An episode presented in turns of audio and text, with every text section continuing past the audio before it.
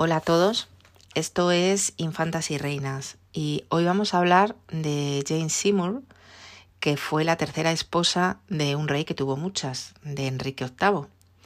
Se dice de ella que fue la más querida por él, un hombre que no pareció querer a muchas personas en su vida y como muestra de ello, lo que os puedo decir es que es la única que tuvo un funeral de reina cuando murió y que además está enterrada junto a Enrique VIII en el castillo de Windsor, en concreto en la capilla de San Jorge. Esto ya, como os digo, da un poquito de idea de lo que significó para este rey. De Jane Seymour es de la reina de Inglaterra que vamos a hablar hoy.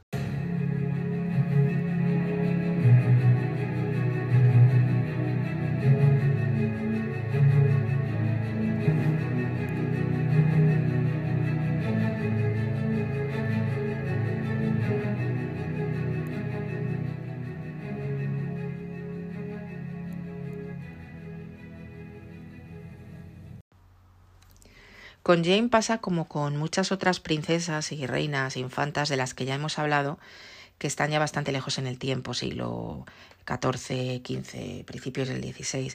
Los datos eh, sobre su vida a veces son escasos e incluso contradictorios. En el caso de Jane no se sabe exactamente en qué año nació. La mayoría de los historiadores tienen un cierto consenso con que fue en torno a 1508 pero no se sabe con exactitud. Sí se sabe su fecha de muerte, que fue el 24 de octubre de 1537, por lo tanto no había, no habría, digo habría porque no se sabe su fecha de nacimiento exacta, no habría cumplido ni siquiera los 30 años cuando murió.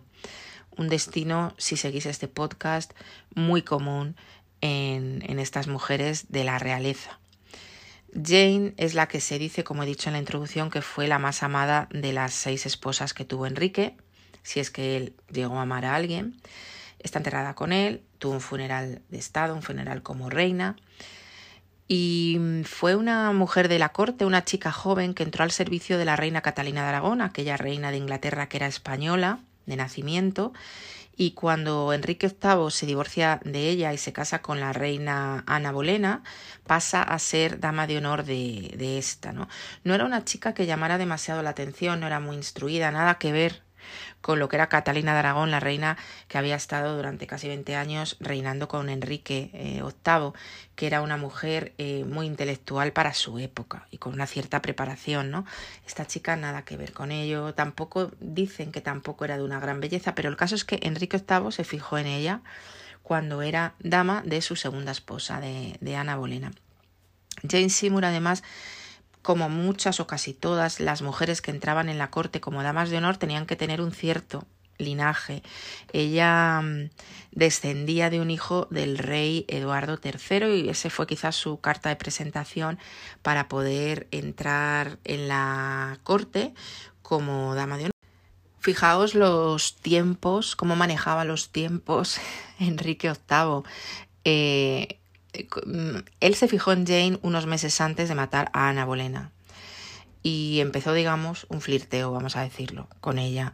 Eh, posteriormente mató a su mujer y exactamente al día siguiente de matar a Ana Bolena se prometió con Jane Seymour y se casó con ella diez días después. O sea, Ana Bolena la mató el 19 de mayo, el 20 de mayo se prometió con Jane y el 30 de mayo se casó con ella y además la proclamó reina cuatro días después para que quedara todo muy claro, aunque nunca la llegó a coronar, porque entonces había una enfermedad, una plaga que llamaban en Londres y, y no se pudo realizar la coronación por temas, digamos, sanitarios.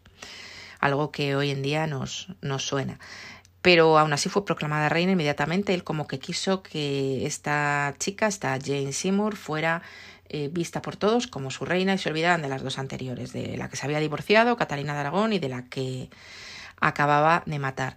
Jane eh, se llevaba muy bien con su hijastra Mary. Mary, eh, María Tudor se la conoce, era la hija que Enrique VIII había tenido con Catalina de Aragón, a la que llegó a considerar bastarda en cierto momento cuando se divorció de su madre y la trató muy mal. Pero Jane intentó que el padre y la hija se reconciliaran y que Mary volviera a estar de nuevo en la línea de eh, sucesión y incluso Jane siempre quiso que ya que Mary era mayor, pues que si ella tenía algún hijo con Enrique VIII, sus hijos fueran después, puesto que Mary tenía más derecho. Esto mm, la hizo que, hizo que Jane fuera vista con muy buenos ojos por el, por el pueblo, ¿no? Y sobre todo cuando finalmente logró que de alguna manera el padre y la hija se, se acercaran, ¿no? Eh, en su relación que estaba pues bastante complicada después de lo que había hecho con su madre, evidentemente. ¿Logró Jane que Mary volviera a estar en la línea de sucesión? No lo logró. Solo que se reconciliara con su padre, pero nada más. Mary no volvió, o María Tudor, no volvió a estar eh, en la línea de sucesión hasta el final de los días de su padre, cuando ya estaba casado con su sexta esposa, con Catherine Parr, que tenemos un episodio sobre, sobre ella.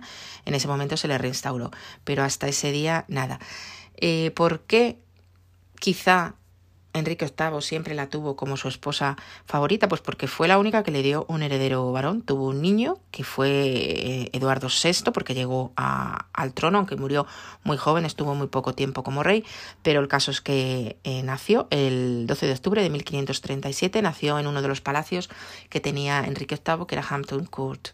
Y debido a este parto del 12 de octubre, muere Jane el 24 de octubre, 12 días después probablemente de una infección eh, puerperal. Por lo tanto, tres hijos fueron los que tuvo Enrique VIII, Mary con Catalina, eh, Elizabeth con Ana y Eduardo con Jane.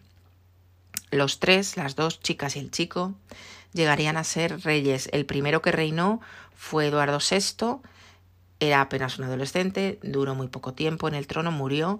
Después pasó, por tanto, su hermanastra María Tudor, y cuando María Tudor murió sin descendencia, reinó la última de ellos, que era eh, la famosa reina Isabel I de Inglaterra, que también murió sin descendencia y que finalmente, debido a ello, hizo que entrara una nueva dinastía en Inglaterra.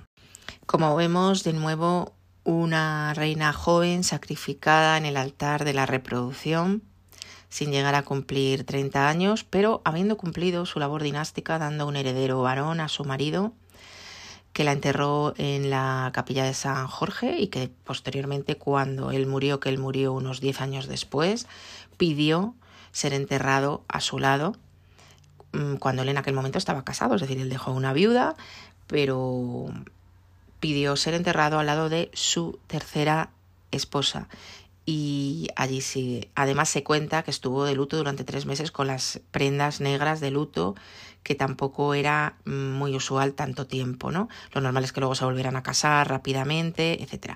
Esta es pues la breve vida de Jane Seymour, la reina más querida de aquel rey tan peculiar llamado eh, Enrique VIII de Inglaterra.